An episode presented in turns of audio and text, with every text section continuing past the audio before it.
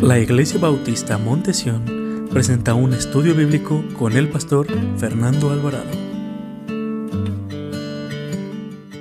Segundo libro de Crónicas, capítulo 34, versículo 1 al 7. Mire lo que dice el Señor en su palabra. Sígame con su vista y después vamos a orar. De ocho años era Josías cuando comenzó a reinar, y 31 años reinó en Jerusalén. Este hizo lo recto ante los ojos de Jehová y anduvo en los caminos de David su padre, sin apartarse a la derecha ni a la izquierda. A los ocho años de su reinado, siendo aún muchacho, comenzó a buscar al Dios de David su padre, y a los doce años comenzó a limpiar a Judá y a Jerusalén de los lugares altos, imágenes de acera, esculturas e imágenes fundidas.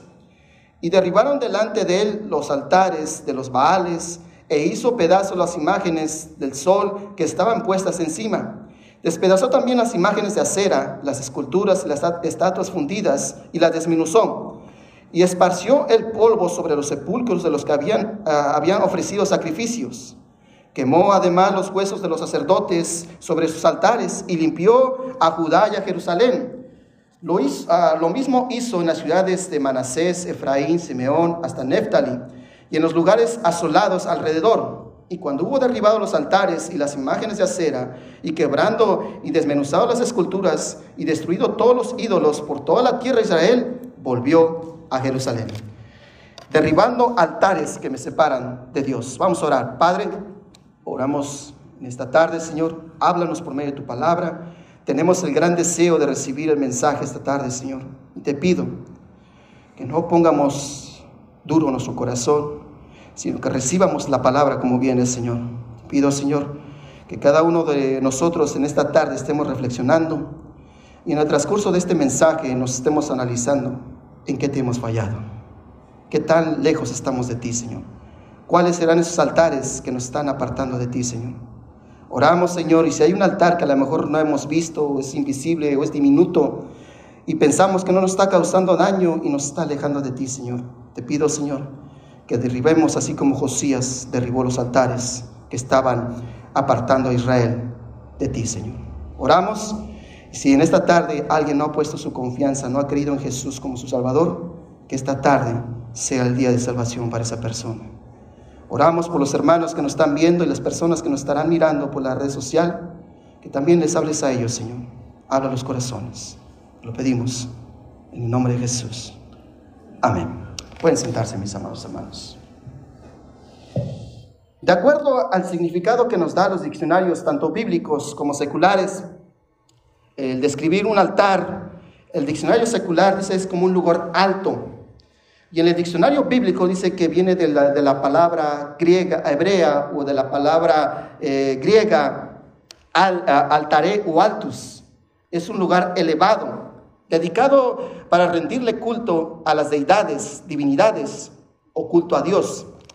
Hermanos, aquí estamos viendo un pasaje muy hermoso, hermanos, unos jóvenes, el último rey que Judá tuvo como rey, como monarca en ese tiempo, que fue de los reyes buenos de Judá en Jerusalén.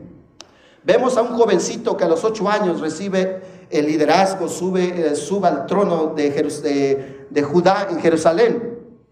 Y vemos que primeramente este jovencito sin experiencia, sin saber nada de cómo gobernar una nación, ni cómo llevar a un pueblo, ni cómo dirigir un ejército, ni qué, ni qué leyes reformar o qué, o qué hacer, vemos que este joven a los ocho años de edad, ¿qué es lo primero que decide? Buscar a Dios. Este joven lo primero que decide es buscar a Dios. Y en el libro de los reyes nos relata la palabra de Dios que cuando el joven ya tenía 16 años, encontró a Dios en su vida. Y dice que mandó reparar las puertas del templo, mandó reparar el templo y todos los ornamentos que se usaban en el templo. Y dice que mientras estaban reparando el templo, que la gente llevaba y llevaba oro, llevaba tela, llevaba de todo para que el templo abriera otra vez sus, sus puertas y hicieran los sacrificios que Moisés había establecido en los primeros cinco libros de la Biblia, en la Torá. Y dice la Biblia que cuando encontraron un rollo, hermano, un rollo tirado, creen varios historiadores y varios escritores bíblicos que era el rollo del libro de Deuteronomio. Y dice que se lo abrieron al, rey y dice que el rey cayó, que rasgó sus vestiduras y se vistió de silicio y se echó ceniza, de polvo de ceniza en su cabeza. Y se arrepintió el joven y empezó a buscar al Dios de David, su padre, su antepasado. Y lo primero que vio, hermanos, aquí es cuando realmente se muestra un cristiano verdadero, que está convencido y que realmente ha puesto su confianza en Dios. Cuando uno recibe al Señor, hermanos, cuando uno pone su confianza, su fe en el Señor, hermanos, no rápidamente vas a ver los cambios, pero hay algo, hermano, ¿sí me entiende? Hay algún cambio. Y lo primero que este joven fue arrepentimiento, vio el pecado que estaba cargando su pueblo. Y dicen que este joven le oraba al Señor, le pidió perdón a Dios y vio cómo saliendo de su palacio real, vio todos los altares que habían de diferentes dioses, de diferentes imágenes. Dice que estaba el dios Baal, donde hacían sacrificios a los, a los niños. También vio imágenes de acera. Y este joven mandó destruir todos sus altares porque se dio cuenta él que estos altares los estaban alejando de la presencia de Dios. En la actualidad, hermanos, tenemos altares. Abraham solamente construyó un altar al único Dios verdadero. Jacob también construyó un altar. David construyó un altar, pero solamente era para Dios para Jehová de los ejércitos. Pero este, esta nación, hermanos, se desvió tanto que, que, puso varias imágenes, construyó varias imágenes y construyó varios dioses de fundición hechas por manos de hombre. Y dice la Biblia, hermanos, que Josías derribaba todos, rompió todos estos, todos estos altares que estaban alejando al pueblo de Israel, a los judíos, de la presencia de nuestro Dios. ¿Sabe, hermano, que en la actualidad tenemos muchos altares? Hoy en día, hermanos, tenemos imágenes de religiones que se postran ante ellas y les hacen altares. También tenemos imágenes fundidas o hechas a mano. Yo creo que si Josías, hermanos, entrara a un templo donde hay tantos de estos santos, de tantos de estos altares, yo creo que Josías se indignaría, hermanos, y rompería todas esos, esos, esos imágenes de acera, todas estas imágenes paganas. Hermanos, la Biblia describe a un jovencito, hermanos, que amaba a Dios. Pero ¿sabe qué pasó con este jovencito? Comenzó bien, anduvo bien, pero en los últimos días de su vida, hermanos, algo pasó en la vida de, de Josías. Me es difícil para mí, hermanos, comprender, hermanos, que alguien que se dice amar a Dios, que se dice que seguir a Cristo, hermanos, que es devoto al Señor, que ha puesto su fe en la confianza en el Señor, hermanos, a mí me es difícil llegar a entender que un hombre como Josías, como el rey Josías, con una trayectoria intachable, hermanos, que usted no le podía encontrar nada, con una vida viviendo y sirviendo a Dios, con una trayectoria que no solamente era ejemplo para su familia, sino para el pueblo, que haya terminado como terminó su carrera, hermanos habiendo sido víctima de lo que él mismo derribó, de un altar que no supo detectar a tiempo, y ese, ese altar fue lo que le llevó a la muerte de Josías. Más adelante vamos a ver cuál es ese altar que, Josías fue lo que lo llevó, que lo alejó del Señor, que, mira hermanos, al grado que este muchacho, cuando tenía 16 y 24 años, le leía la Biblia, hermanos, este joven lloraba, porque era movido por la preciosa palabra del Señor. Pero algo pasó que, que, descuidó Josías su vida, no guardó su corazón, que cuando a los finales de sus días, hermanos, horas antes de que él muriera, hermanos, ya no escuchaba la voz de Dios.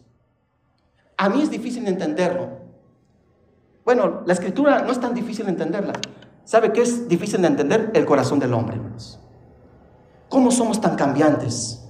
Un día estamos por el Señor, hermanos, y al otro día somos icebergs, fríos, y no somos sensibles al Señor, hermanos. A mí no, no lo puedo creer que como Josías, hermanos, cómo se descuidó en este aspecto de su vida. Mire, ¿qué dice la Biblia acerca de Josías?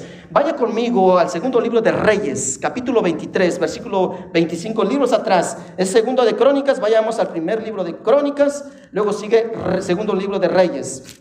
Segundo libro de Reyes, capítulo 23, versículo 25. Mire lo que dice la, la Biblia acerca de Josías capítulo 23, versículo 25 del segundo libro de Reyes. ¿Están ahí?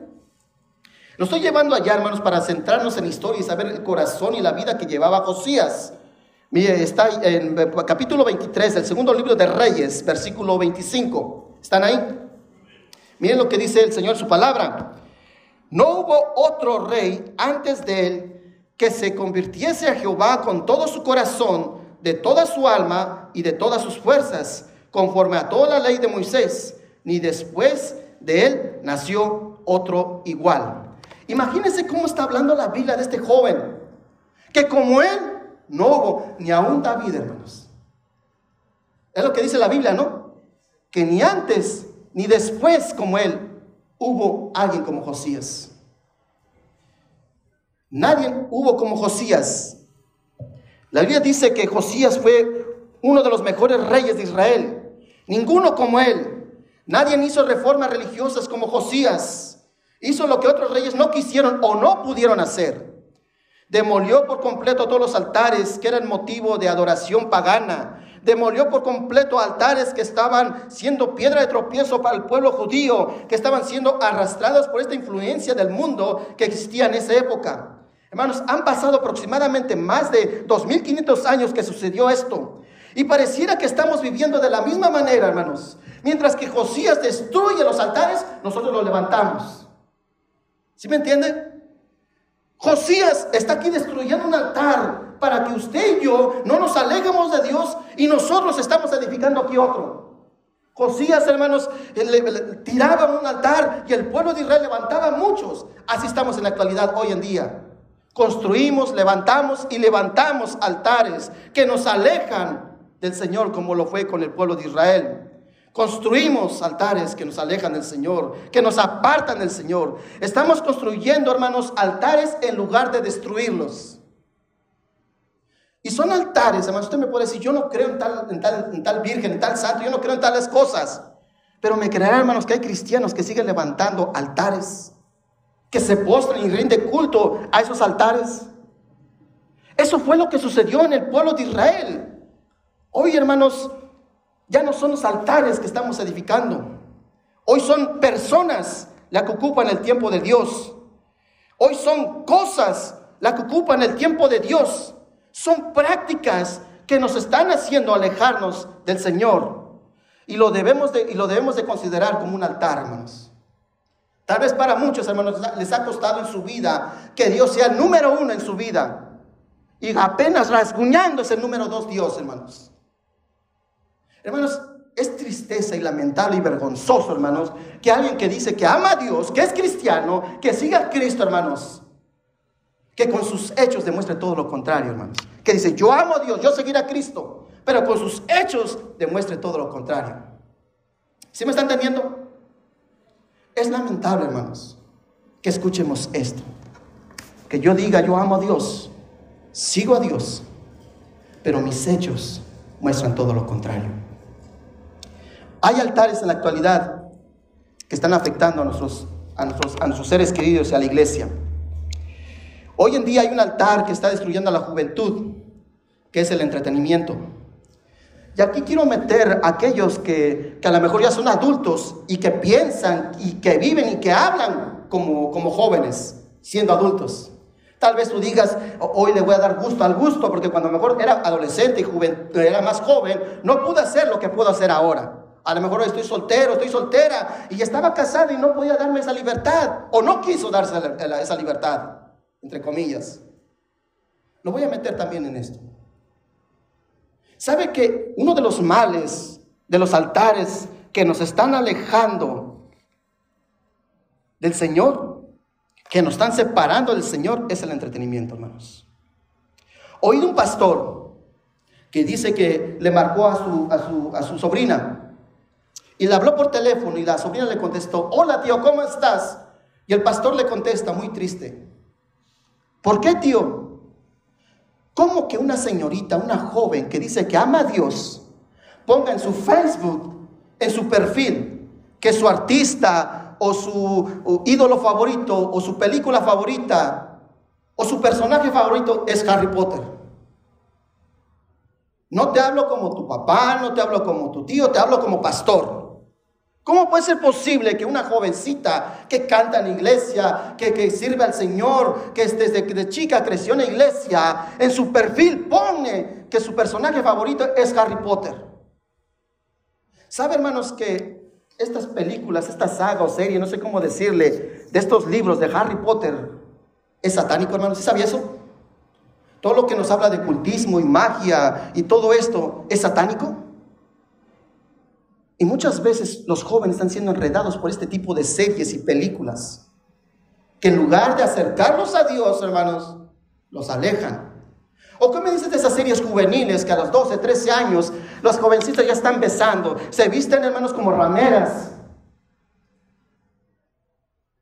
¿No cree que está afectando el entretenimiento a, a la juventud?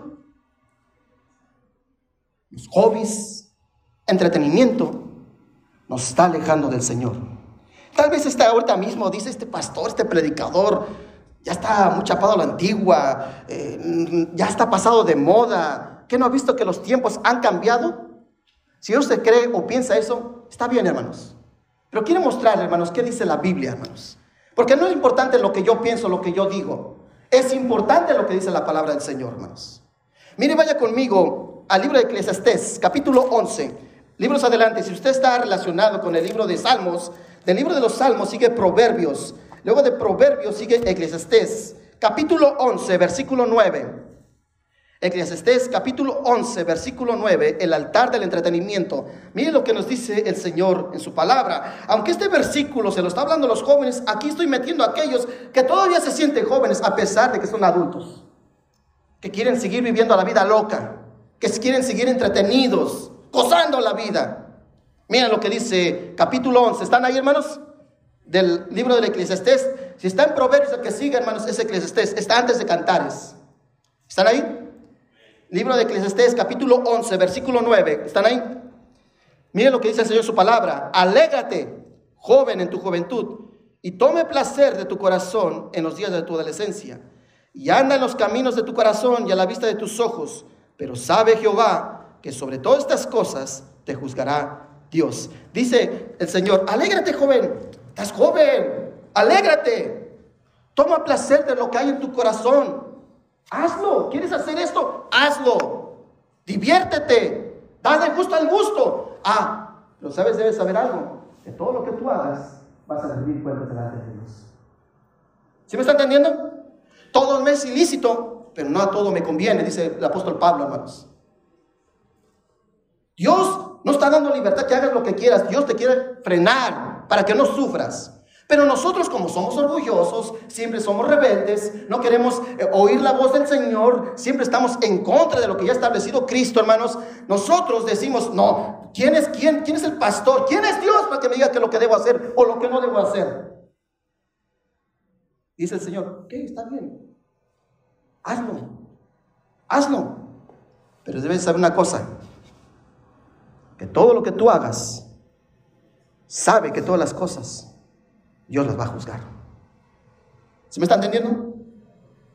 ¿Quieres andar conforme a tu corazón? A escuchar tu corazón, hazlo. ¿Quieres hacer lo que están viendo tus ojos? hazlo. Hazlo. Ah, pero sabes, lo que tú hagas, Dios te va a juzgar. Por eso Pablo dice, todo me es lícito, pero no todo conviene.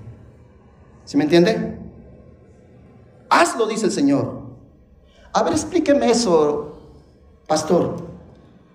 Muchos de nosotros, hermanos, cambiamos un culto del Señor por ir a ver una película con los amigos, hermanos. ¿En verdad? ¿Por qué no la ves el sábado? ¿Por qué no la ves el viernes? ¿Por qué el domingo? ¿Por qué el jueves? Hazlo, dice el Señor.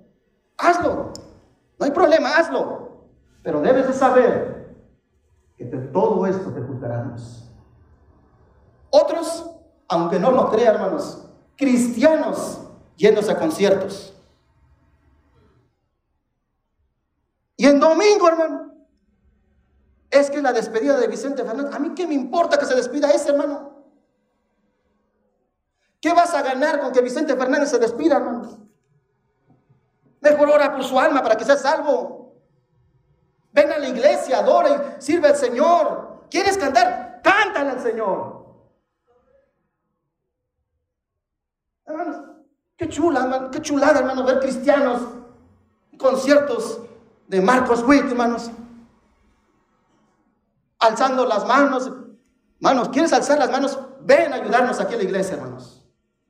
Muchos de nosotros, hermanos, cambiamos el culto a Dios por el entretenimiento. Cambiamos la diversión con los amigos, hermanos, por nuestro culto a Dios. Se dice, hermanos, de una, de una fiesta familiar que hubo. Y dice que llegó un mirón, un colado, hermanos, ahí. Dice que llegó y llegó y viendo, se paró y estaba viendo a toda la gente. Hermanos, que empieza a sonar las bandas, hermanos. Hasta los ojos andaba bailando este. Cuando de lejos vio a una mujer sentada al final de una mesa, y este hombre pues se acercó y le dijo, dama, ¿podemos bailar esta pieza? La mujer lo volteó indignada, no. ¿Por qué? Soy cristiana. Y se le quedó viendo a este hombre.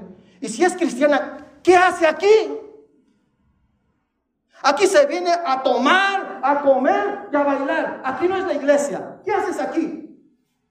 Hermano, dígame, ¿esos son lugares para el cristiano, hermanos? ¿Para qué hacemos el ridículo, hermanos, en, lugares así? ¿Para que te falten el respeto a ti y a tu esposa?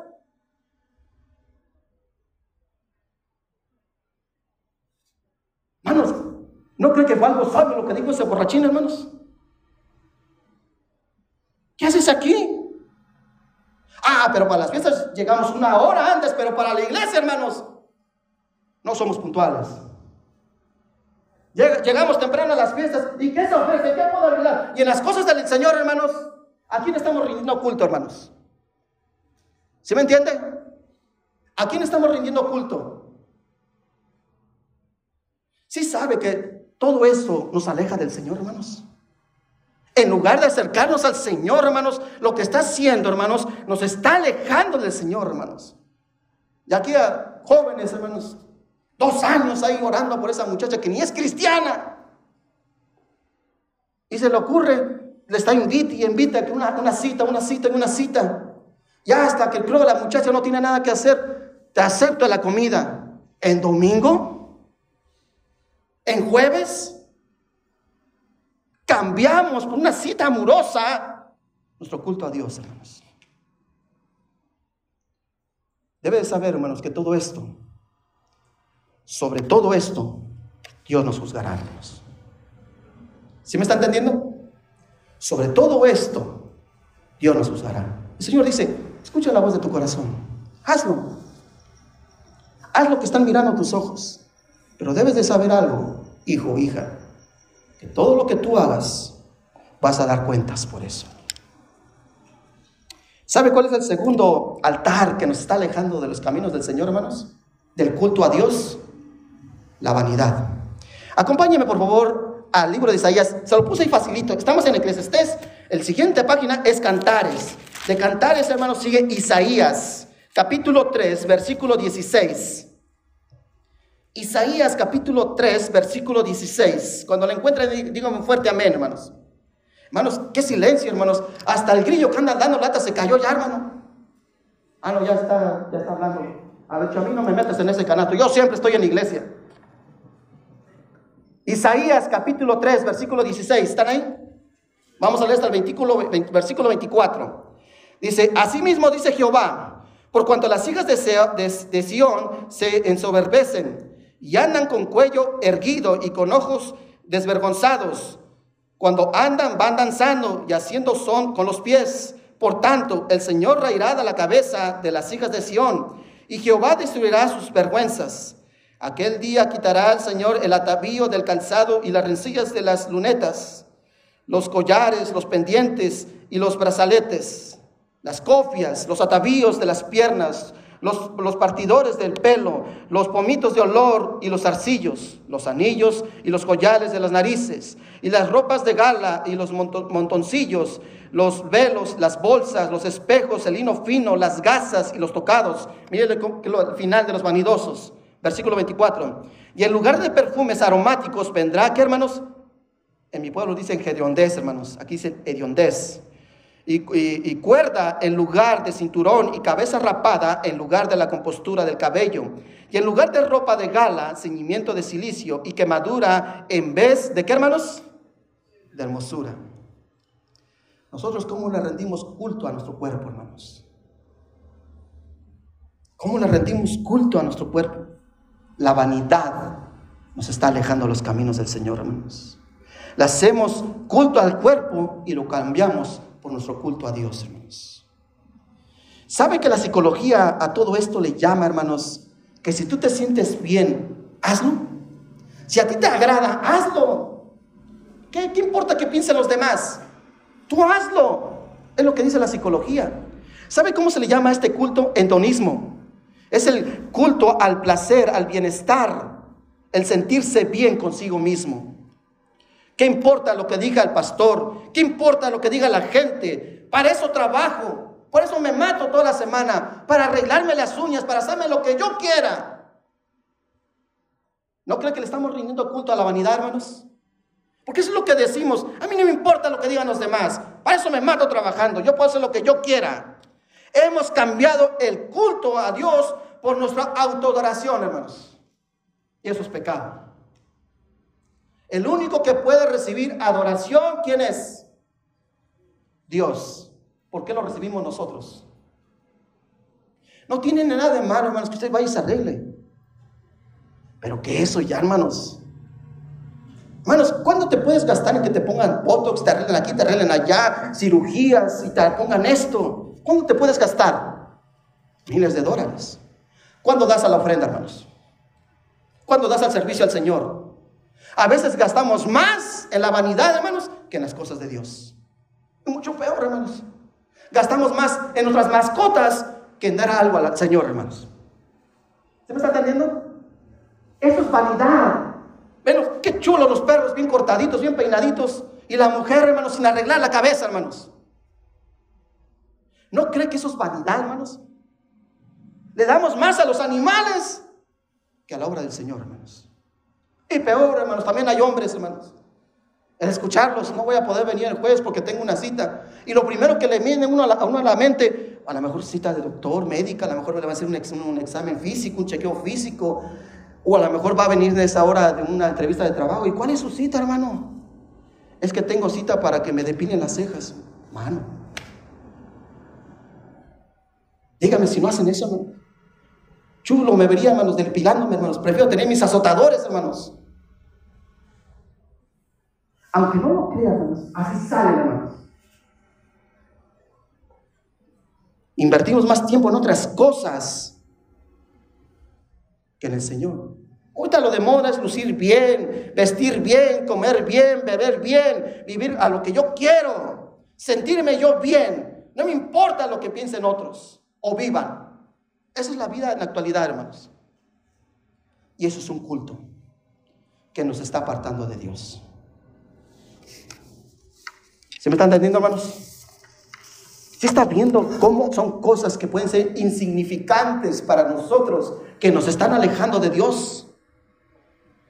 Esto de las selfies y de Facebook, ¿sabe qué ha hecho, hermanos? Nos ha descubierto cómo estamos delante del Señor, hermanos.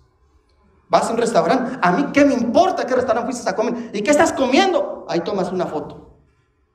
Te pintas el cabello y te, no, no solamente una foto, subes como 30 fotos a Facebook, hermanos. Ya no hay privacidad. Y sabes que estás mostrando realmente cómo eres tú y cómo soy yo. Eso es lo que ha traído Facebook y estas redes sociales, hermanos. Porque no solamente subimos una foto, sino subimos 20. Porque es tanto mi vanidad. Mira qué, trajecito me acabo de comprar. Mira el relojito que me cargo. Mira los zapatitos que me cargo. Mira el carrito que me cargo. Y tomamos un montón de fotos, hermanos. Dígame, ¿eso no es vanidad? Estamos rindiendo culto a la autodoración a nuestros cuerpos. Hermanos, si esto nos está alejando del Señor, hermanos, debemos de arrepentirnos. La vanidad nos está separando de Dios. Hermanos, ¿cuánto has, memoria? ¿Cuánto has gastado en tu vanidad? ¿Por qué estás cambiando al Señor? ¿Qué es lo que está entorpeciendo tu caminar con Dios? Hermanos, es lo que estamos viviendo hoy en día en el cristianismo. Frialdad, mediocridad, Dios no es el primer lugar en nuestras vidas. Son otras cosas. Y arañando apenas, el Señor es el segundo lugar. Pero Dios no es nuestro, nuestra prioridad, hermanos. ¿Sabe cuál es el otro altar? Ni le voy a poner nombre, se lo voy a dejar que usted, hermanos, lo analice. Vaya conmigo al Evangelio de Mateo. Evangelio de Mateo, capítulo 10, versículo 37 y 38. Mateo, capítulo 10. Este altar, hermanos, también nos está apartando de mi Dios. Mateo capítulo 10, versículo 37 al versículo 38. Cuando lo encuentren, díganme un fuerte amén.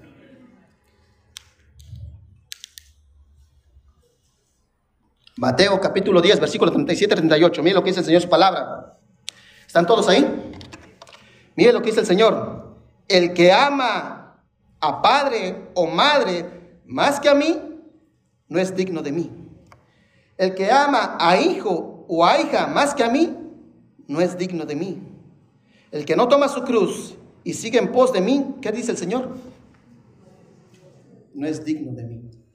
Yo le puedo dar mi interpretación, le puedo poner ilustración, le puedo referir comentarios bíblicos, usted puede encontrar muchos, pero creo que el Señor fue claro, ¿no, hermanos? ¿No creo que fue claro el Señor? Son palabras fuertes, sin necesidad de explicación. Son palabras claras de parte del Señor Jesús que no necesitan interpretación. Cada uno de los que estamos aquí, los que nos están viendo por la red social, puede darle la interpretación que quiera. Pero Cristo fue claro, hermanos. ¿No?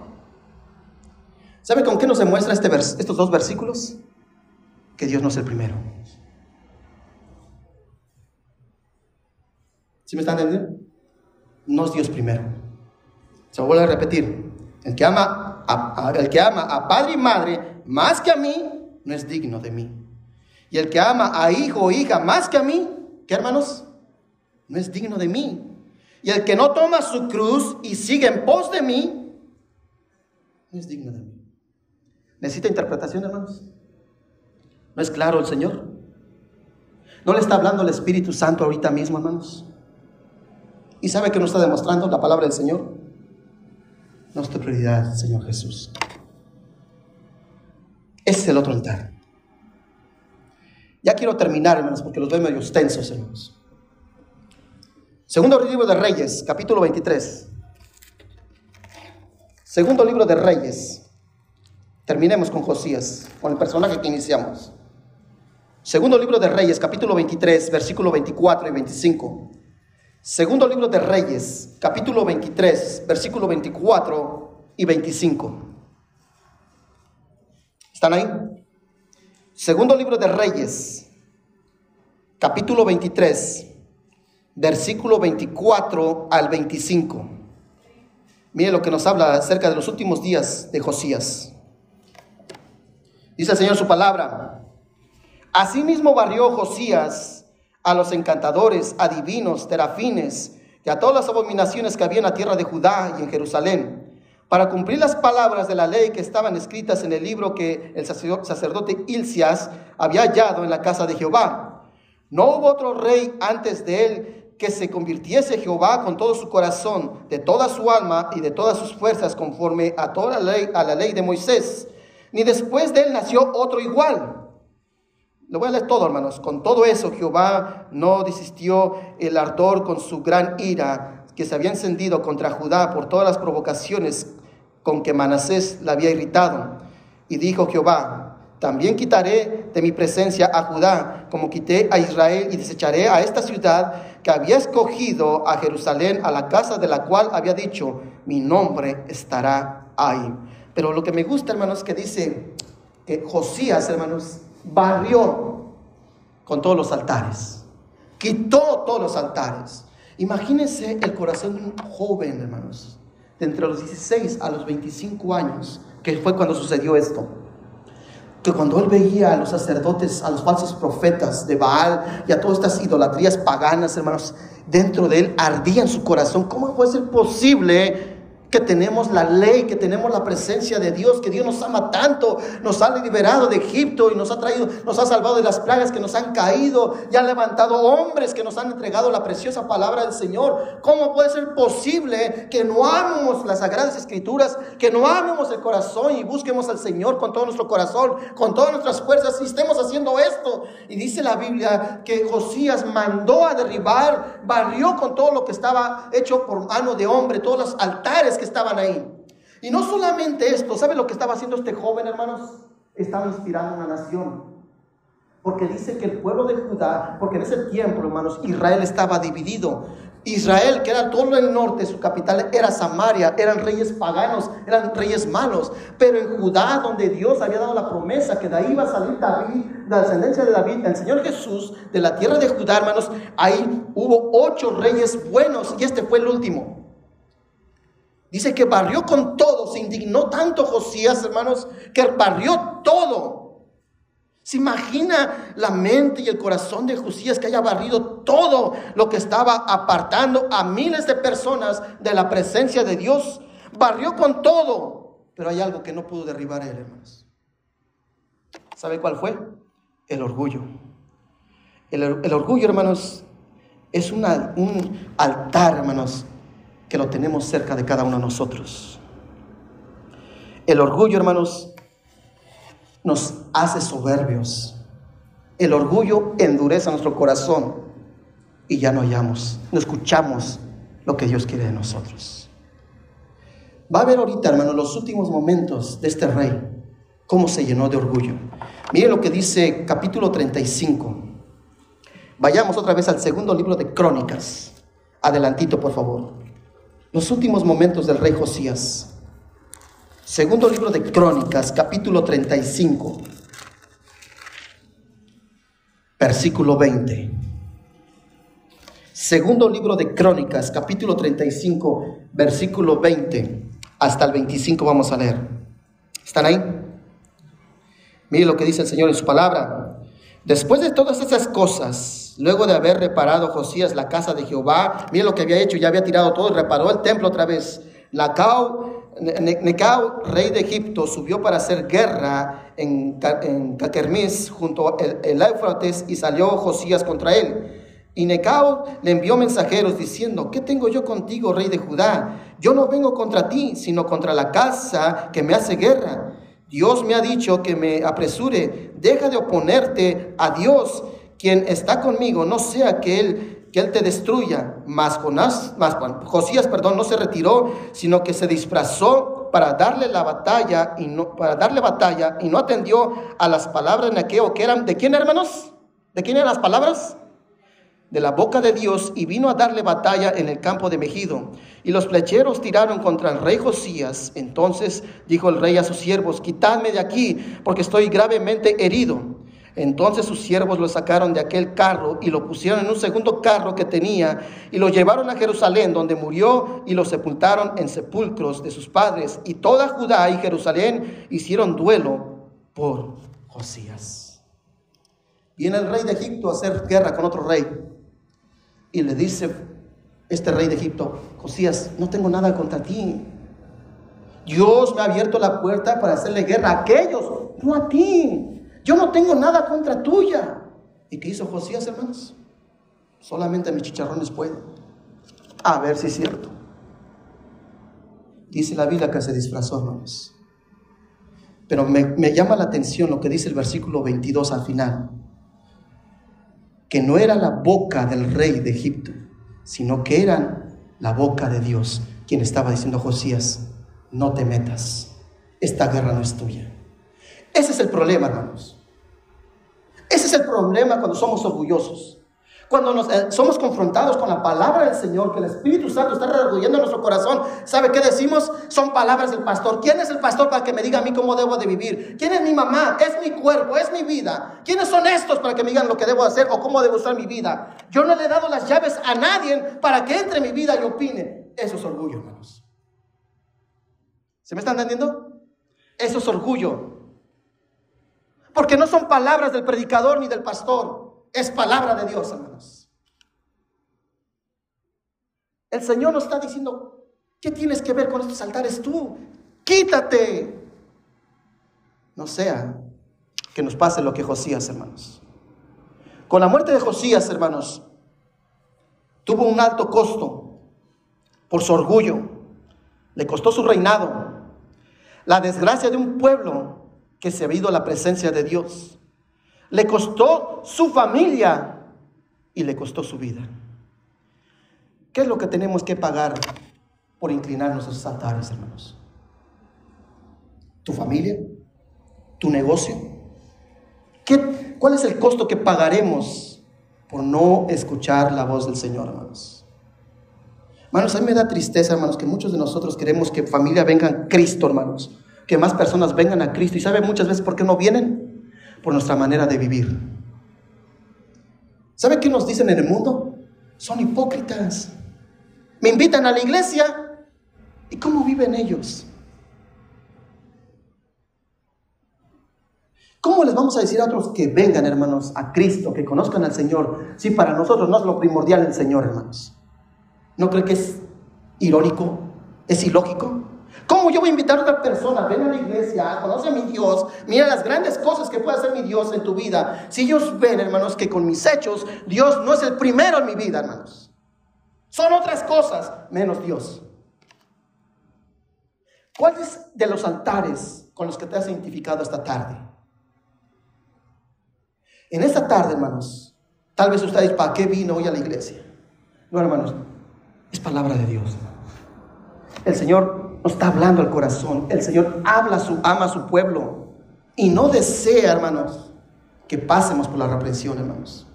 Recuerde que el Dios al que ama, ¿qué hermanos? Disciplina. ¿Quiere la disciplina del Señor, hermanos? ¿Quiere que saque su vara el Señor para meternos otra vez a los caminos? ¿Meternos al redil, hermanos?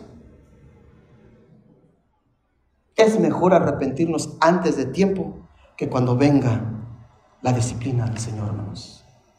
Derribemos esos altares que nos están alejando de Dios. Vamos a orar. Padre, te damos gracias, Señor, por tu palabra. Pedimos en esta tarde, Señor, que si hay un altar en la cual nosotros estamos rindiendo culto y estamos haciendo un lado culto a nuestro Dios, que hagamos lo que hizo Josías al comienzo de su vida. Que no levantemos, sino que estemos destruyendo. Que no sean altares que nos estén apartando de ti, Señor. Tal vez son diminutos o invisibles, muy pequeños, que pareciera que para nosotros no está afectando nuestra vida, pero sí está afectando, Señor. Josías, por no destruir un altar que pensó que él dominaba, sino que lo dominó, lo llevó a la muerte. Hubo un alto costo, Señor. Una nación que tu presencia ya no estaba con ellos.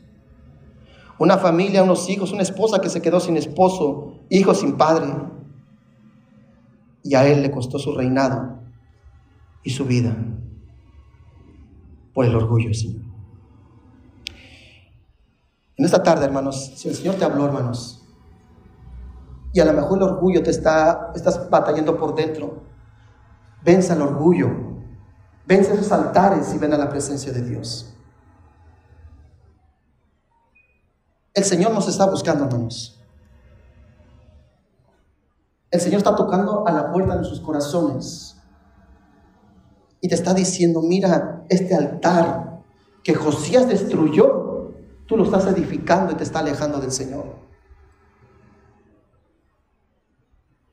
¿Qué costo tenemos que pagar, hermanos? Para entender, recapacitar, reflexionar lo que nos ha alejado del Señor. Si el Señor le ha hablado en esta tarde, póngase de rodillas desde su lugar, ore al Señor desde ahí y dígale al Señor, Señor, perdóname. No había imaginado que este altar me está alejando de ti. No he imaginado la magnitud que he hecho alejándome yo, alejando mi familia, por darle culto al entretenimiento, a la vanidad, a la familia, al orgullo, Señor. Señor, perdónanos, Señor. Si nos identificamos con uno de estos altares, que nos están alejando de ti, te pedimos perdón, Padre Santo. Y si hay alguien aquí que a lo mejor no ha puesto su confianza, no ha creído en Cristo, tal vez vienes cada domingo y a lo mejor tienes tiempo viniendo a la iglesia, pero no has entregado tu corazón a Jesús esta tarde. No has entregado tu vida a Jesús. ¿Por qué no dices, por qué no alzas tu mano? Quiero orar por ti. A lo mejor, como te digo, vienes cada domingo. Tienes años viniendo a la iglesia, pero no eres una hija de Dios o un hijo de Dios. Y el Señor te está hablando, ven a mí, acércate a mí, que ya no haya nada que interponga entre tú y yo. Ven a mí, dice el Señor. Así como dice el canto que Él sea nuestro guía, Él es mi guía. ¿Hay alguien aquí?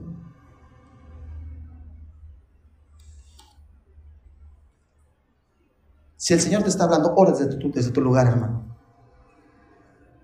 Arrepiéntete de todo corazón, pero arrepiéntete con sinceridad, hermanos. Con un corazón. Padre Celestial. Tal vez fueron palabras fuertes, Señor, pero así es tu palabra, Señor. Muchas veces tienes que sacudir el árbol, Señor, porque amas a tu pueblo y deseas lo mejor para cada uno de nosotros. Fuimos llamados a vivir en santidad, apartados solamente para ti, Señor. Por eso venimos delante de ti, Señor, pedimos perdón. Nos arrepentimos de todo corazón. Vuelve un corazón de carne al Hijo de Dios. Nos arrepentimos, Señor. Que no solamente sea de, no sea de sentimiento, sino que sea por convicción, un arrepentimiento genuino que nuestros seres queridos, amigos, vean que lo primordial es Cristo, no es el número dos, usted es el número uno, Señor, en nuestras vidas.